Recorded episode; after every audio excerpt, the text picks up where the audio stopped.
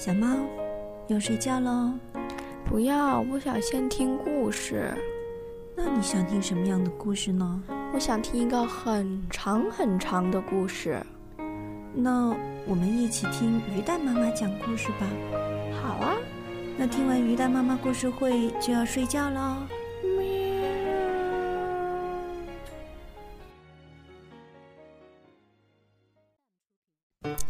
大盗贼霍森布鲁茨居然从消防局里逃了出来。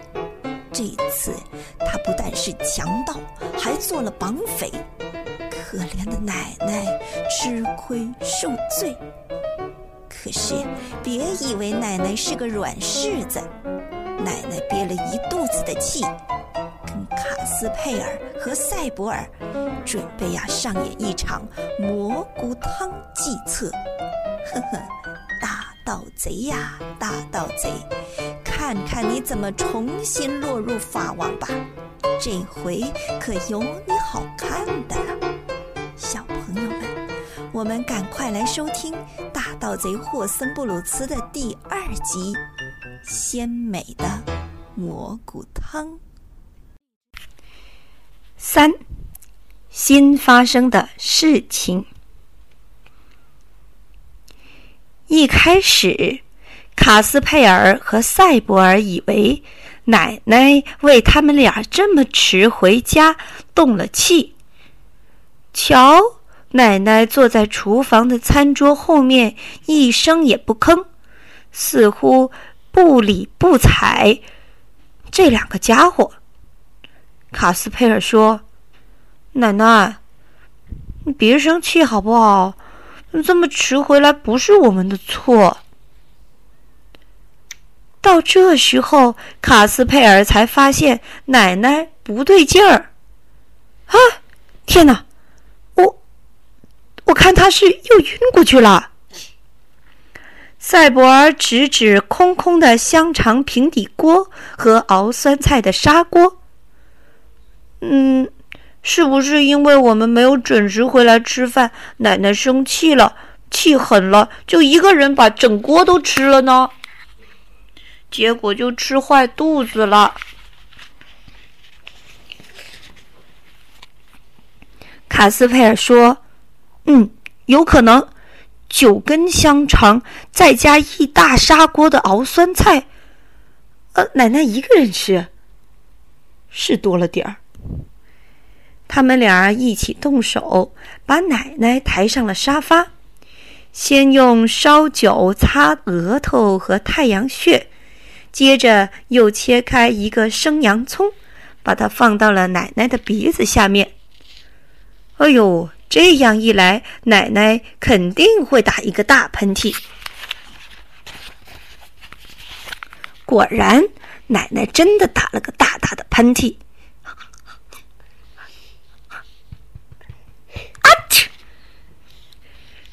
然后坐起身来，东看看，西看看，就好像一个忘记了自己的姓名的人一样。好一会儿，他的目光才落在煎香肠的平底锅和熬酸菜的砂锅上。这一下，他就好像记忆力一下子恢复了一样。我挠这个。嗯，哎呦，你们能想象得出咱们家出了什么事儿吗？他急匆匆地讲述了霍森布鲁茨来家里的事，啊，真是耸人听闻，不可思议呀！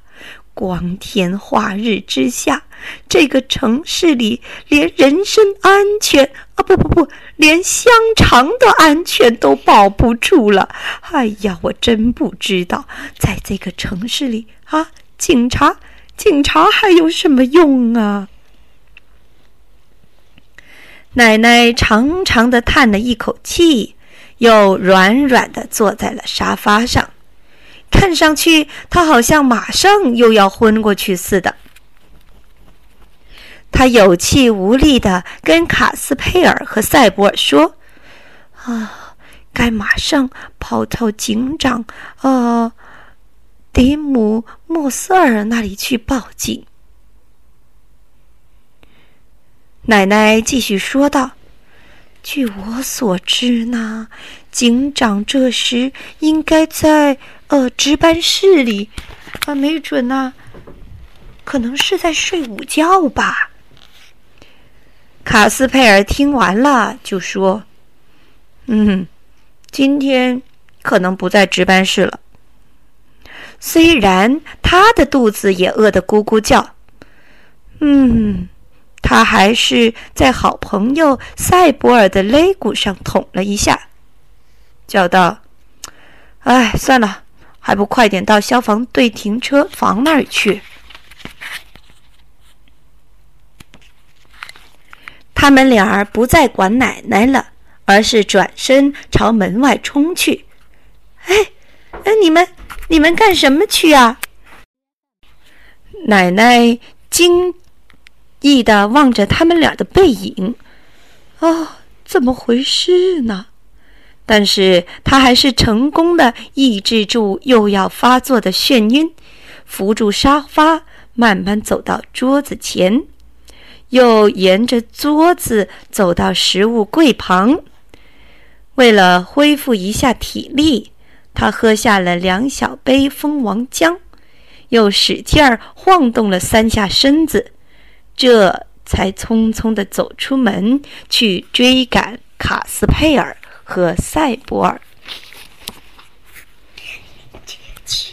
那刚好讲完一个地方，明天我们讲的是四无耻之游啊！什么叫无耻之？我只听过无耻之徒，没听过无耻之游哦。无耻之徒就是无耻的人。不要脸的人，那无耻之友呢？我也不知道，明天再讲。晚安